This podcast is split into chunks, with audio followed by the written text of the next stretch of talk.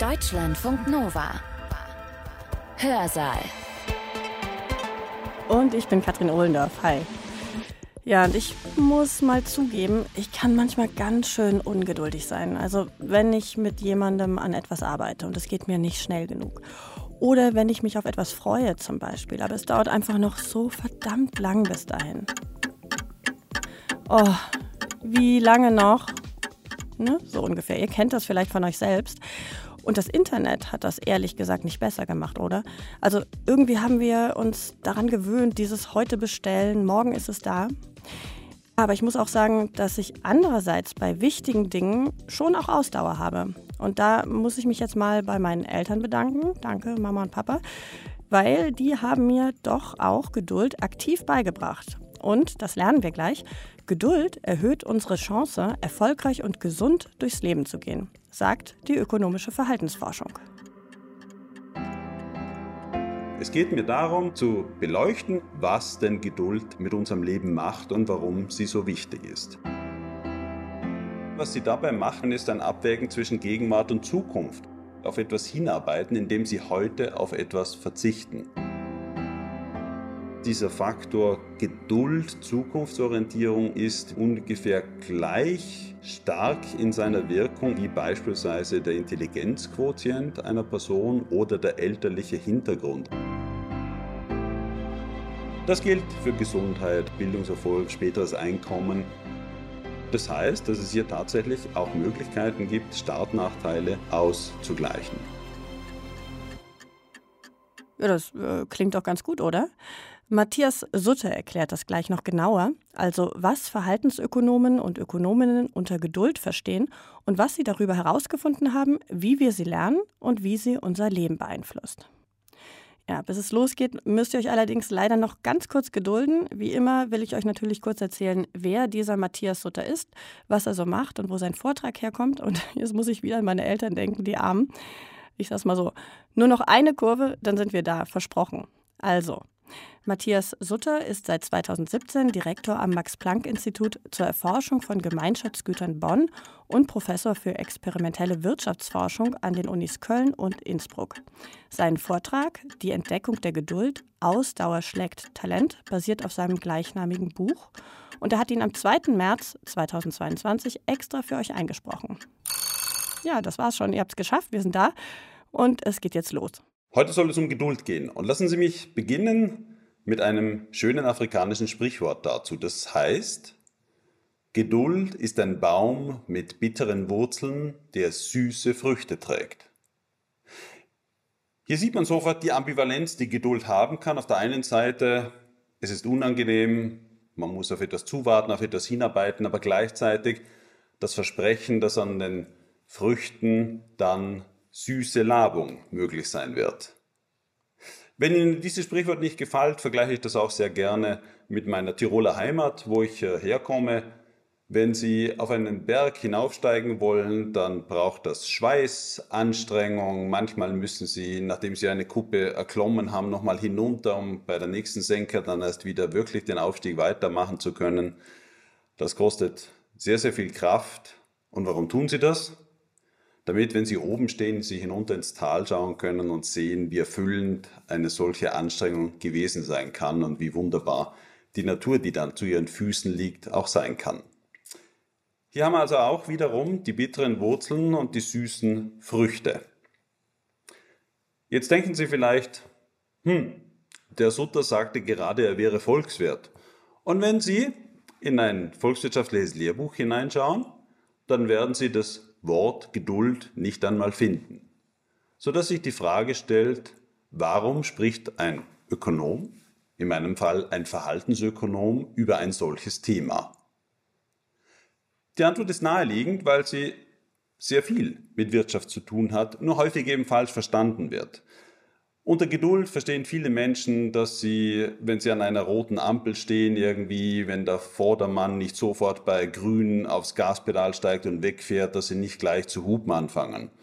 Unter Geduld verstehen andere Leute, dass sie beim Zusammenbauen eines IKEA-Kastens einfach geduldig irgendwie da zusammensetzen, was sie vor sich haben. Unter Geduld verstehen noch andere Menschen häufig, dass das etwas war, was Helmut Kohl ausgezeichnet hat, indem er einfach alle Konflikte ausgesessen hat. Praktisch passives Nichtstun als Form von Geduld. Das ist aus wirtschaftlicher Sicht in keinster Weise gemeint. Ganz im Gegenteil. Geduld hat dort etwas Aktives zur Folge, etwas, dass Sie auf etwas hinarbeiten, indem Sie heute auf etwas verzichten. Die klassische Vorstellung davon sind Bildungsentscheidungen, die unmittelbare und zwar große ökonomische Auswirkungen auf Individuen haben. Bei einer Bildungsentscheidung ist es so, dass Sie sich dafür entscheiden, dass Sie beispielsweise länger in der Schulbank sitzen bleiben und die Mühen des Lernens auf sich nehmen. Mühen, die nicht immer nur lustig sind, auf etwas hinzuzulernen, auf Freizeit zu verzichten, durchaus auch auf geselliges Zusammensein mit Freunden und Bekannten zu verzichten. Und warum tun Sie das? Weil Sie in der Zukunft dadurch besser gebildet sein werden, bessere Berufsmöglichkeiten haben werden und damit einhergeht in der Regel größere Arbeitsplatzzufriedenheit, aber auch Aufstiegsmöglichkeiten und höhere Gehälter.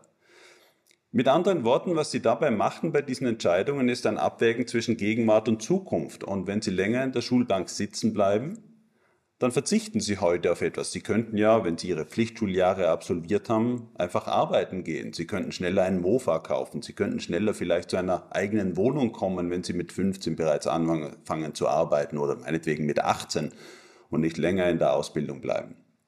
Und Sie tun das, Sie machen diesen Verzicht und Sie kämpfen durch, deswegen, weil Sie in der Zukunft davon profitieren, süße Früchte ernten zu können. Das gilt für Bildungsentscheidungen, das gilt aber auch für Sparentscheidungen. Denken Sie an die Altersvorsorge.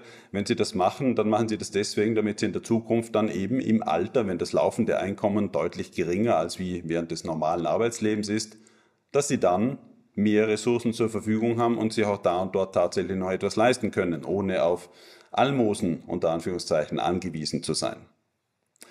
Investitionen spielen auch eine Rolle für Unternehmen natürlich. Wenn wir in einer Volkswirtschaft leben würden, in der wir alles, was wir erwirtschaften, automatisch und sofort verkonsumieren würden, würde kein Geld zurückgelegt werden und damit würde es fehlen, damit andere damit Investitionen für die Zukunft tätigen können.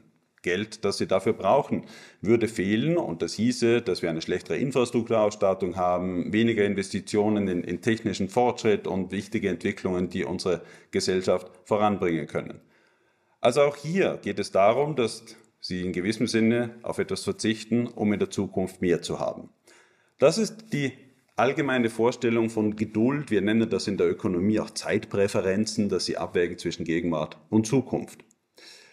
Was ich bisher gesagt habe, hat schon gezeigt, dass Sie aus individueller Sicht bei Bildungsentscheidungen beispielsweise deutlich davon profitieren, dass sie aus individueller Sicht, wenn es um Sparentscheidungen geht, beispielsweise fürs Alter davon profitieren können, aber auch makroökonomisch betrachtet ganze Gesellschaften davon profitieren können. Im Folgenden würde ich auch diesen individuellen Aspekt stärker eingehen und weniger diesen makroökonomischen Aspekt im Hintergrund äh, zwar behalten, aber nicht explizit ausführen. Es geht mir darum, zu beleuchten in der heutigen Sendung, was denn Geduld tatsächlich mit unserem Leben macht und warum sie so wichtig ist. Das wirft eine allererste methodisch interessante Frage auf, wie misst man denn überhaupt Geduld im ökonomischen Sinne? Und wenn ich jetzt physisch vor Ihnen im Hörsaal stehen würde, wenn das möglich wäre, nicht nur in diesem Format, sondern auch pandemiebedingt, wenn es möglich wäre, dann würde ich Folgendes tun. Ich würde Sie fragen, denken Sie doch mal darüber hinach, was Sie gerne bevorzugen würden. 100 Euro heute oder 101 Euro morgen. Und Sie müssten, wenn Sie jetzt vor mir im Hörsaal sitzen würden, Sie müssten keine Sorge haben, dass ich, wenn Sie nicht für heute sich entscheiden, dass ich davonrennen würde und Sie morgen die 101 gar nicht bekommen können. Nein, Sie hätten die Versicherung von mir, ich weiche nicht von Ihrer Seite und in 24 Stunden bekommen Sie 101 Euro. Vor der Pandemie habe ich das immer wieder mal gemacht das war hypothetisch, ja, aber trotzdem habe ich die Leute gebeten, denken Sie doch mal nach, was würden Sie wirklich entscheiden, wenn es jetzt um echtes Geld ginge? Und ab und zu haben wir auch echtes Geld verwendet. Und wenn ich dann frage, heben Sie doch bitte die Hand, wer würde die 100 Euro heute wählen? Dann zeigen meistens deutlich mehr als die Hälfte auf. Ja? Und wenn, wenn ich die Leute dann frage, warum haben sie jetzt gerade aufgezeigt beispielsweise und würden die 100 heute und die 101 Euro morgen nicht wollen, sondern 100 heute, dann antworten die mir meistens, ja, aber wegen einem Euro warte ich doch nicht zu, also es zahlt sich ja gar nicht aus. Dabei, also das ist ganz einfach, keine Bank der Welt würde Ihnen von über Nacht sozusagen ein Prozent Zinsen tatsächlich garantieren, was ich in diesem Fall tun würde. Das Spielchen kann man dann noch ein bisschen weiter führen, um zu zeigen, dass dann hinter schon eine systematische Überlegung steckt, die Menschen anstellen. Ich frage dann meistens, okay, 100 heute versus 105 morgen. Da zeigen dann weniger auf. 100 Euro heute versus 110 morgen, da zeigen noch weniger auf, die die 100 heute haben wollen.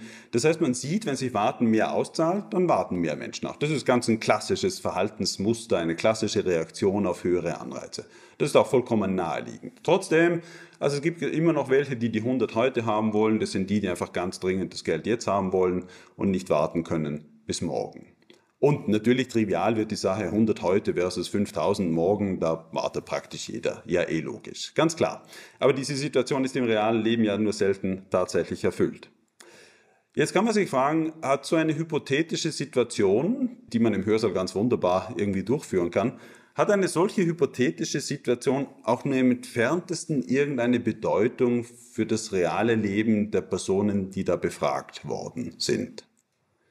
Und die Antwort ist ja. Und lassen Sie mich das an einem Forschungsprojekt illustrieren, das ich gemeinsam mit dem aktuellen Arbeitsminister Österreichs, Martin Kocher, äh, einer Professorin an der Universität Innsbruck, Daniela Gletzle-Rützler und einem Professor an der Universität Heidelberg, Stefan Trautmann, gemeinsam vor einigen Jahren gemacht habe. Wir haben dabei untersucht, wie sich diese ökonomisch verstandene Geduld bei Tiroler Jugendlichen im Alter zwischen 10 und 18 Jahren entwickelt. Und ich muss ehrlich zugeben, unsere Forschungsfrage war zuerst eine Frage, die sich am Schluss als uninteressant herausgestellt hat. Die erste Frage war nämlich, können Jugendliche, je älter sie werden, im Alter zwischen 10 und 18 Jahren eher zuwarten? Wie haben wir dieses Zuwarten gemessen? Wir haben die tatsächlich mit realem Geld, realer Auszahlung beispielsweise vor die Frage gestellt, was ist dir lieber? 10 Euro heute oder 11 Euro in drei Wochen? 10 Euro heute oder 11,50 Euro in drei Wochen oder 12 Euro in drei Wochen. Also wir haben auch hier das Warten ähnlich wie in dem vorigen hypothetischen Beispiel immer attraktiver gemacht und irgendwann warten die Leute dann. Und was wir uns angeschaut haben ist, also wie ist diese Verteilung? Wer wartet früher, wer wartet später? Hängt das mit dem Alter zusammen irgendwie? Und was wir zuerst gefunden haben, hat uns fürchterlich enttäuscht. Im Alter zwischen 10 und 18 Jahren passiert eigentlich gar nichts. Die Verteilung in der Wahrscheinlichkeit, dass jemand auf 11 Euro oder 11,50 Euro oder 12 Euro wartet und nicht die 10 Euro heute haben möchte, unterscheidet sich zwischen 10 bis 18-Jährigen praktisch überhaupt nicht. Nach dieser Enttäuschung hatten wir dann großes Glück allerdings. Wir haben nämlich, äh, das war ein großes Projekt in Schulen, wir haben sehr, sehr ausführliche Fragebogendaten zu diesen Jugendlichen in Tirol gehabt und haben dann, und das war ein großer Augenöffner, haben dann Zusammenhänge gesehen, wie diese Entscheidungen, 10 Euro heute versus zum Beispiel 11 Euro in drei Wochen, wie die zusammenhängen mit der Wahrscheinlichkeit, dass diese Jugendlichen rauchen, Alkohol konsumieren, sparen oder dann auch später weiterführende Schulen besuchen. Und gefunden haben wir, dass jene, die häufiger die 10 Euro heute wählen, also dessen es wirklich schwer fällt zu warten und die eben nicht den größeren Betrag in der Zukunft wählen wollen und auf diesen hinwarten können, das sind die, die mit höherer Wahrscheinlichkeit tatsächlich im relativ frühen Alter, ab 14, 15, 16, rauchen, durchaus auch mal Alkohol konsumieren, die bei den Fragebögen eindeutig angeben, dass sie weniger häufig überhaupt irgendetwas von ihrem Taschengeld ersparen sich. Und wie wir in Nachfolgestudien drei, vier Jahren später festgestellt haben, das waren auch die, die weniger wahrscheinlich nach dem Abitur eine universitäre fortführende Ausbildung begonnen haben. Wenn ich hier von Wahrscheinlichkeiten spreche, dann möchte ich ganz wichtig betonen, dass wir hier von kleinen Wahrscheinlichkeiten sprechen. Ein, zwei, drei Prozentpunkte Unterschied. Das heißt, diese Ungeduld hat praktisch dazu geführt, dass eben diese ungeduldigeren Jugendlichen weniger wahrscheinlich sich besser ausgebildet haben später, weniger wahrscheinlich etwas gespart haben und etwas mehr wahrscheinlich tatsächlich Alkohol und Zigaretten konsumiert haben. Interessant ist allerdings, dass uns damals schon aufgefallen, dass all die Zusammenhänge in aus meiner Interpretation dieselbe Richtung gehen. Also das ist nicht besonders gesund, Rauchen und Trinken, ist nicht besonders vorsorgend, nichts zu sparen, ist nicht besonders hilfreich für den Bildungserfolg, wenn sie beispielsweise eben keine weiterführende Ausbildung nach dem Abitur besuchen. Das war für uns ein großer Augenöffner und wir haben daraufhin also viele andere Studien noch angeschaut, um zu sehen, ob das, was in Tirol gilt, vielleicht woanders nicht gilt. Aber die Antwort ist nein. Also das sind sehr, sehr stabile, auch in anderen Studien, durchaus bestätigte Zusammenhänge allgemeiner Natur. Wenn Sie beispielsweise skandinavische, neuseeländische Daten sehen, dann können Sie die Ergebnisse zusammenfassen, das sind oft Ergebnisse über, über mehrere Jahrzehnte hinweg, dass Menschen, die in ihrer Kindheit als geduldiger, selbstkontrollierter eingestuft wurden, die also beispielsweise auch einmal fähig waren, als, als Kindergartenkind ein, ein Bild fertig zu machen und nicht sofort einen neuen Anreiz brauchten, um irgendwie anderweitig unterhalten zu werden. Dass Kinder, die auch mal auf etwas warten konnten oder, oder ganz früh im Kindesalter, die auch mal, äh, wenn, wenn ein Elternteil einen Raum verlässt, nicht sofort zum Schreien anfangen, sondern durchaus sicher sich selbst beschäftigen kann, auch mal für ein, zwei, drei Minuten dass diese Kinder später im Erwachsenenalter im Schnitt höher gebildet waren, im Schnitt mehr Geld verdient haben, im Schnitt deutlich gesünder waren, also insbesondere weniger Herz-Kreislauf-Schwierigkeiten hatten, äh, deutlich weniger übergewichtig waren. Dass diese Personen, das zeigen spannende neuseeländische Forschungen beispielsweise auch, deutlich weniger wahrscheinlich mit dem Gesetz in Konflikt kamen. Das zeigen Strafregisterdaten, die man zusammenbringen kann mit diesem frühkindlichen Verhalten und wie das korreliert ist. Also auch das finden Sie weniger wahrscheinlich alleinerziehend. Das heißt, diese Zusammenhänge sind alle relativ stabil und robust, dass etwas auf die Zukunft hinarbeiten zu können, aktiv etwas ist, was für viele Bereiche des Lebens tatsächlich von Bedeutung ist. Diese Studien haben auch noch ein ganz interessantes Nebenergebnis zutage gebracht. Also insbesondere, wenn man, wenn man hier Terry Moffat ihre Arbeiten, aber durchaus auch von Walter Mischel äh, seine Arbeiten anschaut, ist, dass dieser Faktor Geduld, Zukunftsorientierung ungefähr gleich stark in seiner Wirkung ist wie beispielsweise der Intelligenzquotient einer Person oder der elterliche Hintergrund einer Person. Also richtig ist schon, wir wissen also insbesondere in Deutschland und Österreich auch, dass beispielsweise der elterliche Hintergrund ein sehr, sehr starker Faktor für den Bildungserfolg von Kindern und Jugendlichen haben. Je höher gebildet die Eltern, umso wahrscheinlicher gilt das auch für die Kinder von diesen Ehepaaren oder, oder Paaren. Und äh, was diese Arbeiten zu Geduld und Zukunftsorientierung zeigen, ist, dass dieser Faktor Geduld tatsächlich ähnlich stark wirkt auf Gesundheit, auf Bildungserfolg, auf späteres Einkommen, wie das tatsächlich auch für den elterlichen Hintergrund gilt und auch für die Intelligenz. Und diese Kombination, dass Geduld, Intelligenz und elterlicher Hintergrund ungefähr ähnlich starke Einflussfaktoren sind für diesen späteren Lebenserfolg, haben eine aus meiner Sicht bis heute im Bildungssystem etwas zu wenig beachtete Implikation. Es heißt nämlich Folgendes. Unseren elterlichen Hintergrund können wir uns nur sehr, sehr schwer aussuchen. Ja, also es ist ja nicht so, dass wir irgendwo in, im Nirvana als, äh, als, als kleine Seele herumbaumeln und dann hoffen, in die oder jene Familie reingeboren zu werden.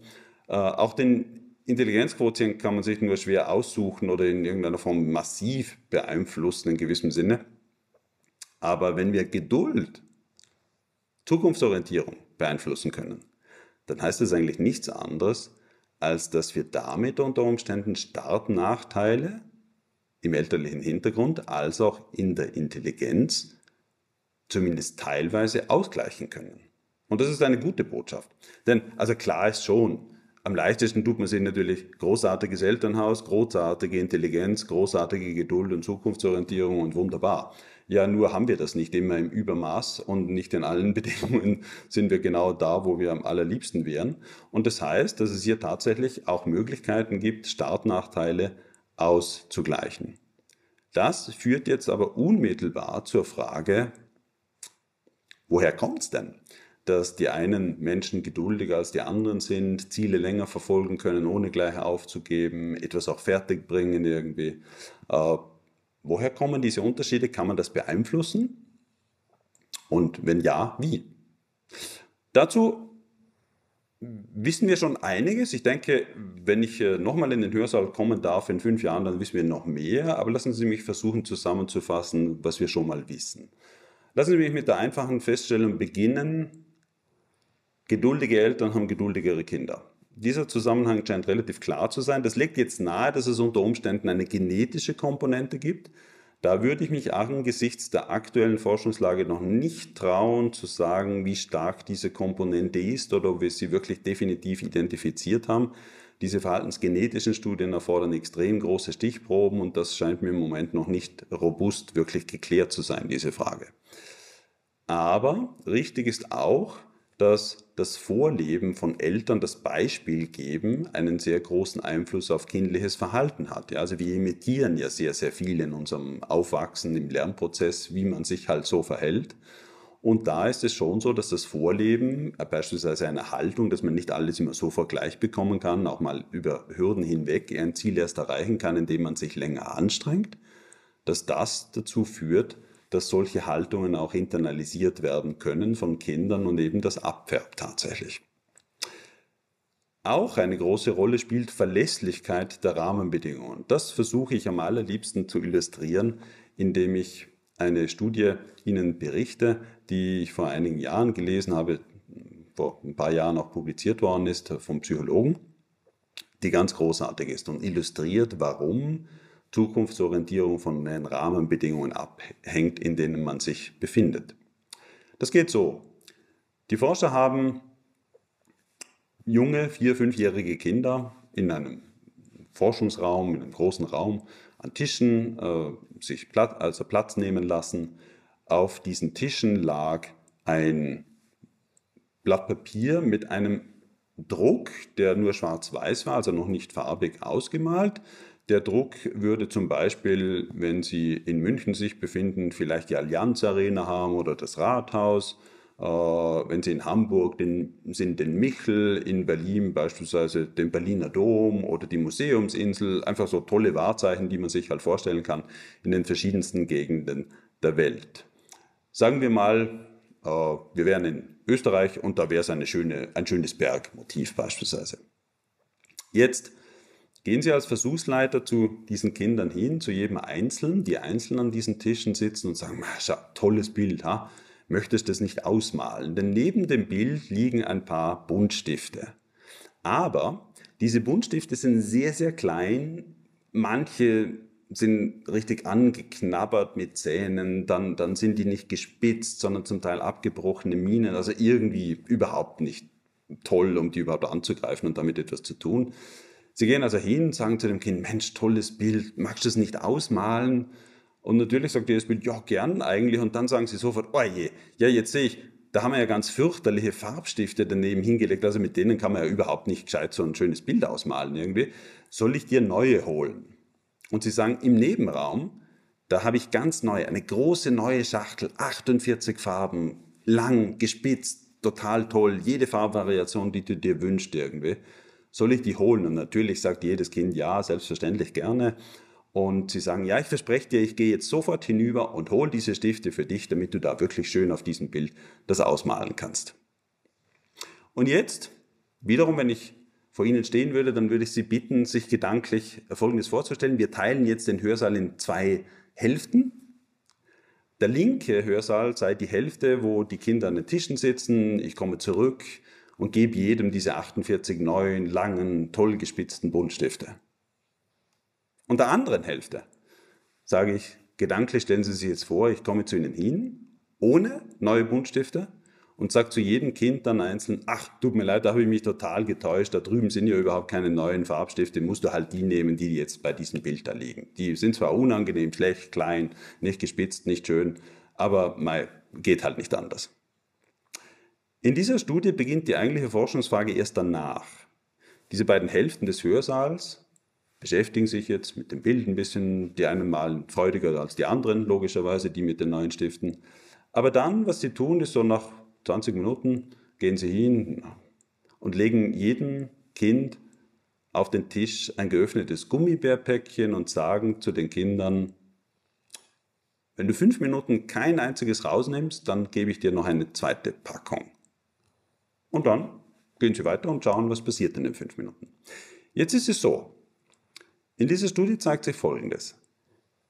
Bei der Hälfte, die die neuen Buntstifte bekommen hat, warten manche, warten, manche warten nicht. Das ist ganz normal. Da sehen wir eine schöne Verteilung von, von Kindern, Jugendlichen, äh, Kindern in diesem Fall, die im Grunde einfach geduldig genug sind, auch noch fünf Minuten zuzuwarten, bis sie ein zweites Päckchen bekommen.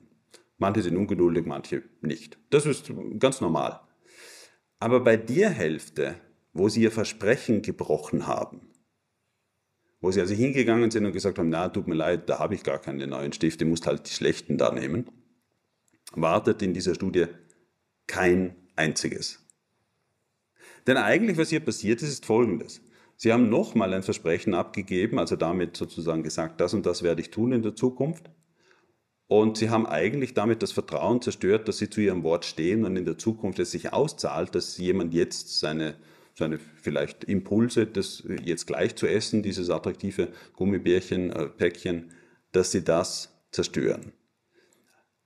Und wenn ich bisher das hohe Lied der Geduld gesungen habe, dann zeigt uns dieses Beispiel, dass es in Situationen, wo sie sich nicht darauf verlassen können, dass eine Anstrengung oder das Warten oder im Grunde sich selber kontrollieren auszahlt, wenn das nicht mehr gesichert ist, dann kann Geduld richtig gehen zu Dummheit werden, kann man sagen. Etwas übertrieben formuliert. Und zwar deswegen, weil sie plötzlich irgendwie auf etwas hinarbeiten, was nie kommen wird irgendwie.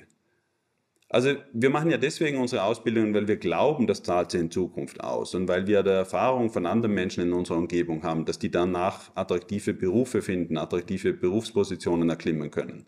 Und darum quälen und mühen wir uns auch durch diese Ausbildung durch und halten durch. Beispielsweise auch in Unternehmen, um aufzusteigen, brauchen sie oft einen langen Atem, aber sie müssen sehen, dass sich so ein langer Atem in der Regel auch auszahlen kann. Nicht in jedem Einzelfall, aber es muss verlässlich sein, dass es eine sehr hohe Wahrscheinlichkeit dazu gibt. Wenn das aber alles nicht der Fall ist und, und aktuelle Auseinandersetzungen in, in, Gegenden, wo eben Krieg herrscht oder Bürgerkrieg oder sehr hohe, starke Unsicherheit, zeigen ja, dass dort das Warten auf die Zukunft richtig gefährlich sein kann, weil sie müssen heute ihre Haut retten. Das heißt, stabile Rahmenbedingungen und, und dadurch zeichnet sich ja, zeichnen sich reiche Länder in vielen Fällen aus. Stabile Rahmenbedingungen haben einen selbstverstärkenden Prozess, dass es sich auch auszahlen kann, besser in die Zukunft zu investieren, dranbleiben, heute auf etwas zu verzichten, damit es morgen besser wird. Und das ist etwas, was generell gilt, nicht nur in Familien, nicht nur bei der Erziehung, diese Verlässlichkeit, sondern auch im Berufsleben.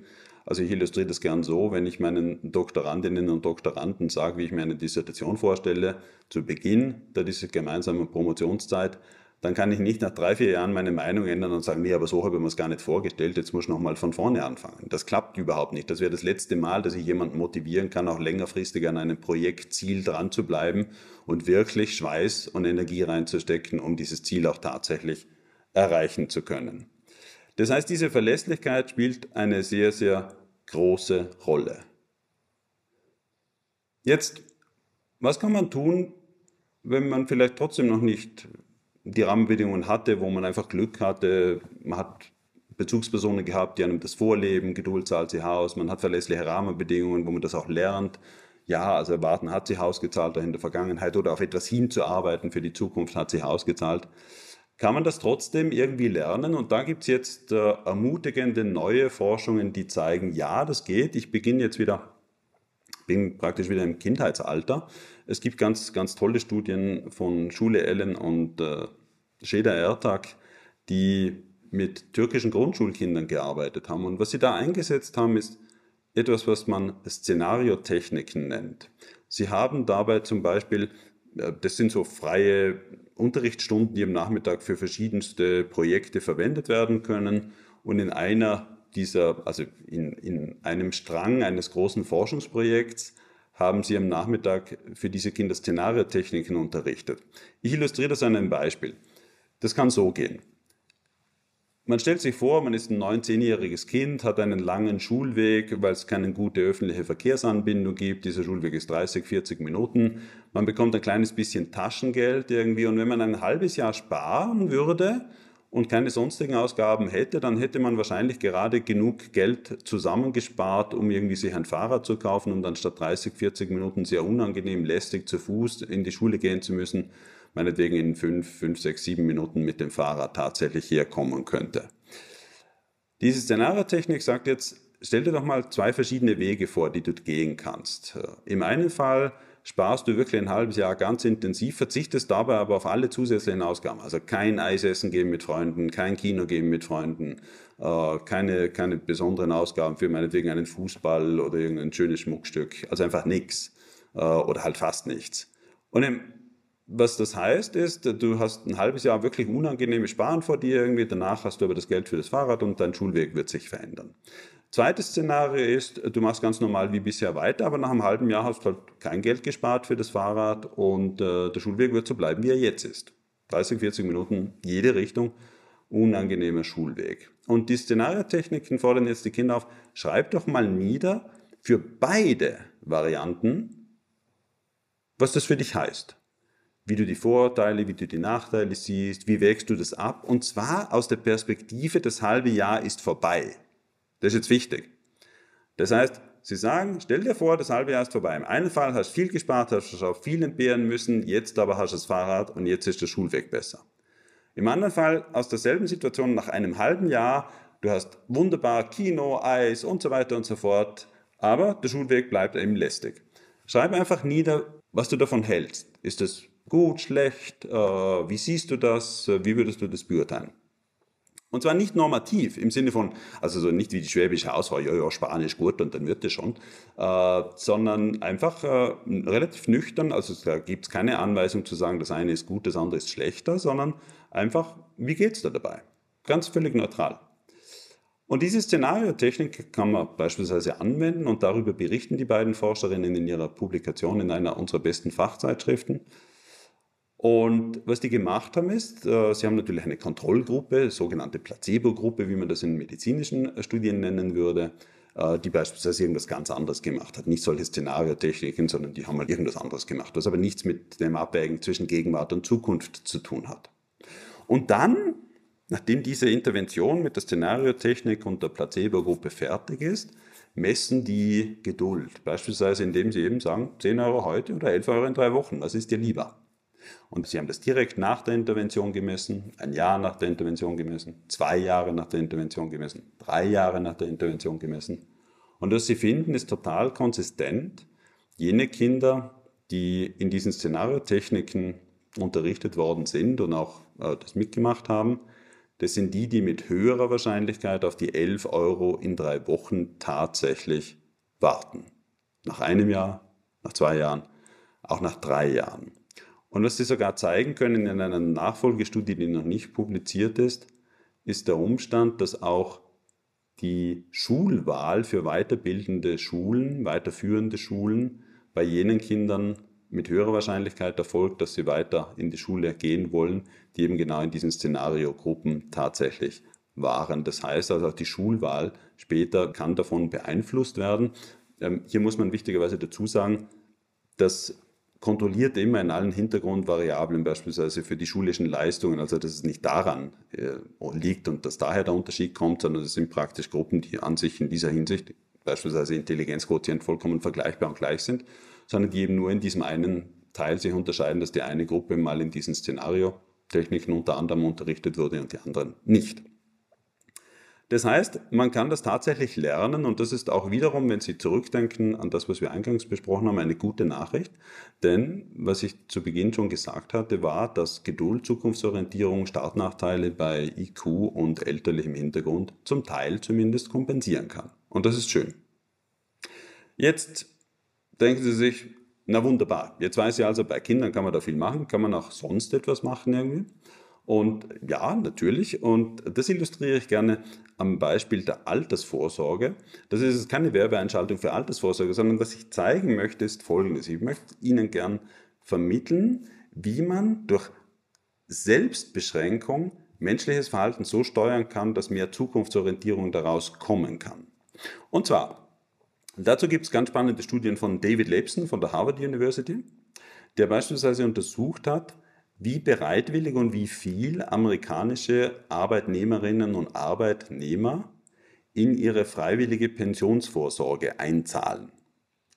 Sie wissen, in den USA gibt es im Gegensatz zu Europa, Kontinentaleuropa üblicherweise ein sehr viel schlechter ausgebildetes staatliches Pensionssystem, wenn überhaupt, sondern da spielt äh, ganz entscheidend eine Rolle, wie viel sie selber freiwillig während ihres aktiven Berufslebens zurücklegen. Was bei uns auch immer bedeutsamer wird, aber eben dort noch sehr viel mehr, als wie bei uns schon der Fall ist.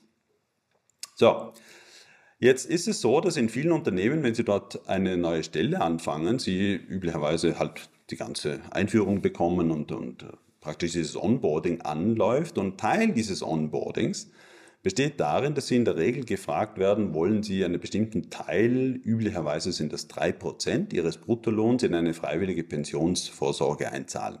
Das ist deswegen steuerlich attraktiv, weil das ist sehr günstig behandelt und auch in vielen Fällen geben Arbeitgeber tatsächlich noch einen zusätzlichen finanziellen Beitrag hinzu, wenn Sie selber das machen.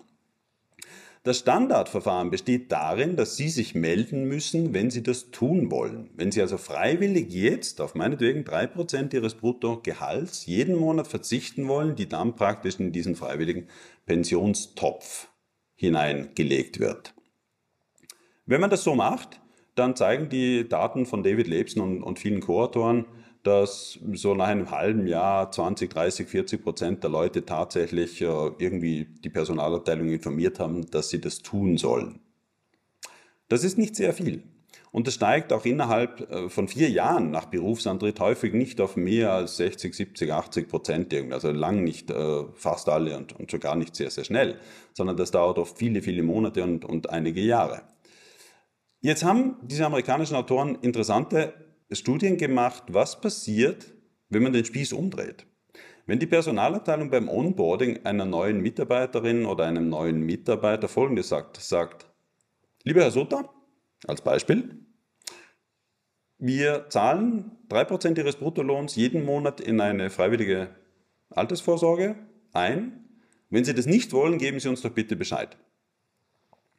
Der Spieß ist deswegen hier umgedreht, weil jetzt plötzlich der Arbeitnehmer der Personalabteilung kundtun muss, wenn er etwas nicht will, also wenn er eben keinen freiwilligen Pensionsbeitrag bezahlen muss. Während im ersten Fall, dem Standardfall, es so ist, dass Sie sich aktiv melden müssen als Arbeitnehmerin oder Arbeitnehmer, wenn Sie das wollen. Also Sie müssen aktiv sagen, ich würde gern verzichten auf laufendes Gehalt, das es für später mal ansparen kann. Jetzt in diesem, wo wir den Spieß umgedreht haben, Situation ist es so, dass tatsächlich praktisch nur 10, 20 Prozent der Leute zum Hörer greifen und die Personalabteilung informieren, dass sie das nicht wollen. Das heißt aber, dass dieser Status quo, dass sie das automatisch eigentlich machen, dazu führt, dass bereits nach drei, vier Monaten praktisch einfach 80 Prozent der Leute diesen freiwilligen Pensionsbeitrag leisten. Das heißt, das, was man in dem Rahmen der, Sie haben vielleicht schon davon gehört, im Rahmen der Nudging-Literatur als Entscheidungsarchitektur bezeichnet, also wie und wie eine bestimmte Entscheidung ausgestaltet ist und was ist der Status quo einer Entscheidung, das hat eine ganz, ganz große Rolle. Und die Idee ist hier sozusagen, ich sage den Leuten, hört zu, der Status quo ist so, dass ihr was spart und wenn ihr das nicht wollt, dann gebt uns bitte Bescheid. Und in gewissem Sinne bindet man dabei seine Hände, indem man sagt, ah, Moment, also wenn ich gar nichts tue, dann wird gespart. Und ich muss schon aktiv was dagegen tun. Diese sich selber binden und seine eigenen Möglichkeiten einzuschränken, ist auch etwas, was, äh, was wir aus äh, alten Sagenstoffen kennen. Äh, in Homers Beschreibung des Odysseus ist es ja beispielsweise so, dass er sich an den Mast bindet und binden lässt, seine Schiffsmannschaft Wachs in die Ohren träufeln lässt, damit er die Sirenen hören kann, aber dadurch, dass er an den Mast gebunden ist, nicht der Versuchung nachgeht, über Bord zu springen und in Richtung der Sirenen zu schwimmen und dort den sicheren Tod zu finden.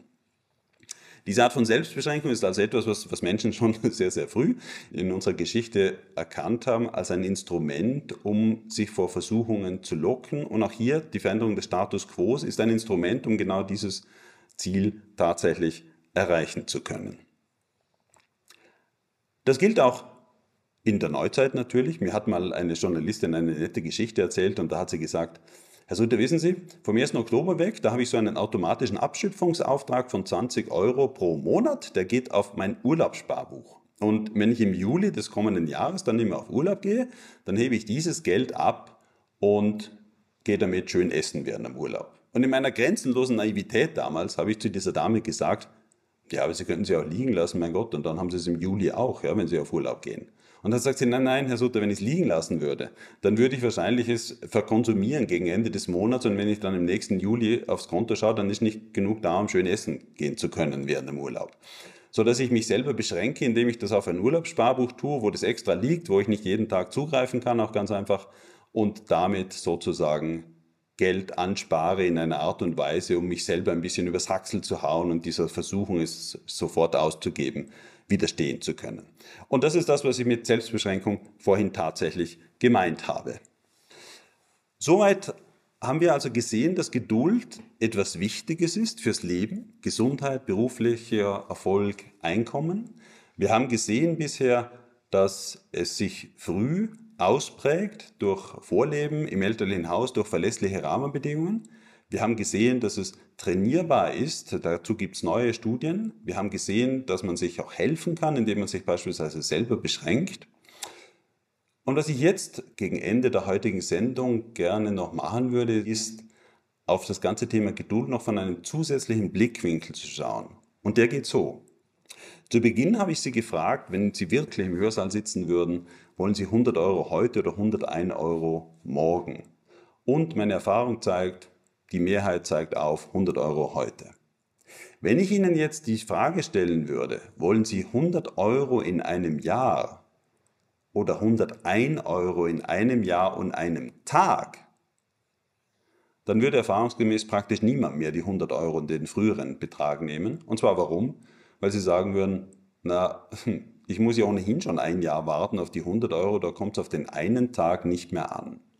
Das heißt, wenn ich die gleiche Entscheidung, die ich Ihnen zu Beginn 100 heute, 101 morgen vorgelegt habe, einfach in die Zukunft raus verschieben, meinetwegen ein Jahr lang, bei einer Woche klappt es aber auch, dann nehmen plötzlich fast alle den größeren Betrag und warten diesen einen Tag mehr. Aber die Ökonomie hat hier festgestellt, dass das eigentlich theoretisch ein sehr eigenartiges Verhalten ist. Wer 100 heute möchte, und zwar lieber als 101 morgen, der sollte auch in der Zukunft so entscheiden. Tun aber ganz, ganz viele Leute nicht. Und man nennt das in unserer ökonomischen Sprache zeitinkonsistentes Verhalten. Also in gewissem Sinne etwas salopp formuliert, würde man es so nach der klassischen Theorie auch als hochgradig irrational bezeichnen. Wenn Sie zuerst die 100 heute haben wollen, aber dann in der Zukunft, dann warten Sie plötzlich, weil es irgendwie nicht zusammenpasst. Aber, wie ich schon sagte, es gibt, und das zeigen hunderte von Studien, es gibt sehr viele Menschen, die genauso sind, diese Zeit inkonsistent haben. Die glauben, dass sie in der Zukunft geduldig sind. Das ist so ein bisschen vergleichbar mit unseren Neujahrsvorsätzen. Ja, also im neuen Jahr, da bereite ich mich schneller auf Prüfungen vor, früher. Im neuen Jahr, da bearbeite ich meine Aufgaben, die ich habe, sofort und schiebe sie nicht hinaus. Im neuen Jahr, da gehe ich regelmäßig Sport machen, damit ich gesünder werde. Im neuen Jahr, wenn Sie schon eine Familie haben, dann widmen Sie mehr Zeit Ihrer Familie. Dann kommt das neue Jahr und der erste Tag, an dem Sie einen Ihrer guten Vorsätze erfüllen wollen und ausgerechnet an dem Tag passt es gerade nicht, weil Sie was ganz anderes Wichtiges machen müssen. Diese Neujahrsvorsätze sind nichts anderes wie, Sie glauben in der Zukunft, dann machen Sie es anders. Und aber wenn die Zukunft da ist, dann machen Sie es so wie bisher. Das ist das, 100 Euro heute, aber nicht 101 morgen. Aber in der Zukunft glauben Sie, da sind Sie dann fähig zu warten zu sparen, sich anzustrengen, um ein Ziel in der Zukunft zu erreichen. Und das klappt häufig nicht. Und Menschen, die solche zeitinkonsistente Entscheidungsmuster aufzeigen, sind Menschen, die tatsächlich ein bisschen anders sind in gewisser Hinsicht als andere. Und zwar, hier zeigt die Forschung eindeutig, das sind die, die beispielsweise amerikanische Studien belegen, dass höhere und häufiger Kreditkartenschulden haben. Dort ist ja so, eine Kreditkarte ist praktisch wie ein kleiner Kredit, den sie nehmen und äh, ungefähr Mehr als die Hälfte der Amerikanerinnen und Amerikaner zahlen ihre Kreditkartenrechnungen nicht ganz pünktlich und auch nicht vollständig. Und äh, das heißt, die schieben praktisch ständig Kredite vor sich her, für die sie Zinsen tatsächlich bezahlen müssen. Leute mit zeitinkonsistenten Zeitpräferenzen, also Geduldsmaßen, wie wir sie in der Verhaltensökonomie erheben, sind Leute, die eben genau häufiger solche Situationen haben, dass sie sich stärker verschulden, schneller verschulden und weniger schnell zurückzahlen, ihre Rechnungen. Sind aber auch Leute, die beispielsweise im Rahmen von Ausbildungen eher aufgeben und insbesondere häufiger aufgeben knapp vor dem Ziel. Also das ist so leider vergleichbar mit Situationen, wo sie drei, vier Jahre studiert haben und ihnen im Grunde noch ein Jahr fehlen würde, durchzuhalten, dass sie zu einem Studienabschluss kommen und ausgerechnet dann sehr, sehr spät aufgeben. Die Arbeitsmarktforschung zeigt uns, dass das häufig ganz schwierig ist, dann tatsächlich, also statistisch betrachtet jetzt, noch eine gute Berufskarriere hinzulegen. Also wenn, dann ist es häufig besser, tatsächlich schnell einen Strich zu machen und zu sagen, nein, das ist es nicht, das muss etwas anderes sein, aber nicht ganz knapp vor dem Ziel. Und Zeitinkonsistenz ist etwas, was in dieser Hinsicht auch diesen Menschen Schwierigkeiten tatsächlich bereitet.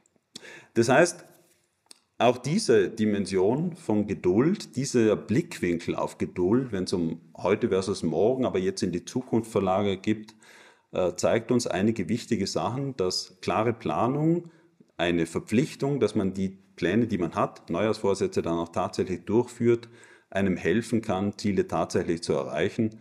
Und äh, das ist wichtig in vielerlei Hinsicht für finanzielles Verhalten, für Bildungsverhalten, aber auch für beispielsweise gesundheitsrelevantes Verhalten, wie stark sie auf ihren Lebenswandel beispielsweise achten und regelmäßig etwas Gutes für sich tun. Ich darf zusammenfassen, dass Geduld ein Baum mit bitteren Wurzeln ist, der süße Früchte trägt, wie ein afrikanisches Sprichwort es sagt. Oder Geduld der Weg ist, trotz des mühsamen Aufstiegs den Berg am Schluss zu erklimmen. Und es geht nicht nur um diese Metaphern, sondern die verhaltensökonomische Forschung zeigt, dass das für den Beruf, für die Gesundheit, durchaus auch für die Erfüllung am Arbeitsplatz und die Gestaltungsmöglichkeiten am Arbeitsplatz später im Leben tatsächlich wichtig sind.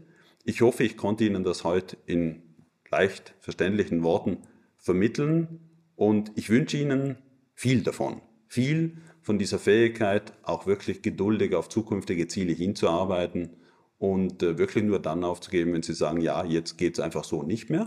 Denn irgendwann muss man auch Stopp sagen können, wenn ein Weg sich als falsch herausgestellt hat. Aber zu schnell aufzugeben, ist etwas, was sich selten ausgezahlt hat. In diesem Sinne, alles, alles Gute, danke für Ihre Aufmerksamkeit und ich wünsche Ihnen viel Erfolg in Ihrer Zukunft.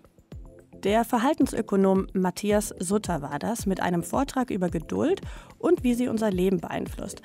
Ja, und er forscht übrigens weiter über Eigenschaften, die wir so mitbringen oder lernen können und welchen Einfluss sie auf unsere Lebensführung und unseren Job haben. Sein jüngstes Buch, das heißt Der menschliche Faktor oder Worauf es im Berufsleben ankommt. 50 verhaltensökonomische Einsichten. Ja, dazu wollen wir euch später auch mal einen Vortrag besorgen, aber da müsst ihr euch noch eine Weile gedulden. Aber auf einen weiteren Vortrag zum Thema müsst ihr gar nicht so lange warten. In unserer nächsten Sendung nämlich schauen wir uns das Thema nochmal näher an. Da geht es um Selbstkontrolle, die ja eng verwandt ist mit der Geduld und auch einen großen Einfluss darauf hat, wie wir so klarkommen, privat und beruflich und wie zufrieden wir sind. Da hören wir dann auch noch mal mehr darüber, wie das alles überhaupt erforscht wird. Und falls ihr jetzt am Radio sitzt, geht es damit gleich um sieben weiter. Falls ihr Podcast hört, ist der nächste Hörsaal nur einen Klick entfernt. Ich bin Katrin Ohlendorf. Ich sage so oder so bis gleich, wenn ihr mögt. Ciao. Deutschlandfunk Nova. Hörsaal. Jeden Sonntag neu. Auf deutschlandfunknova.de und überall, wo es Podcasts gibt.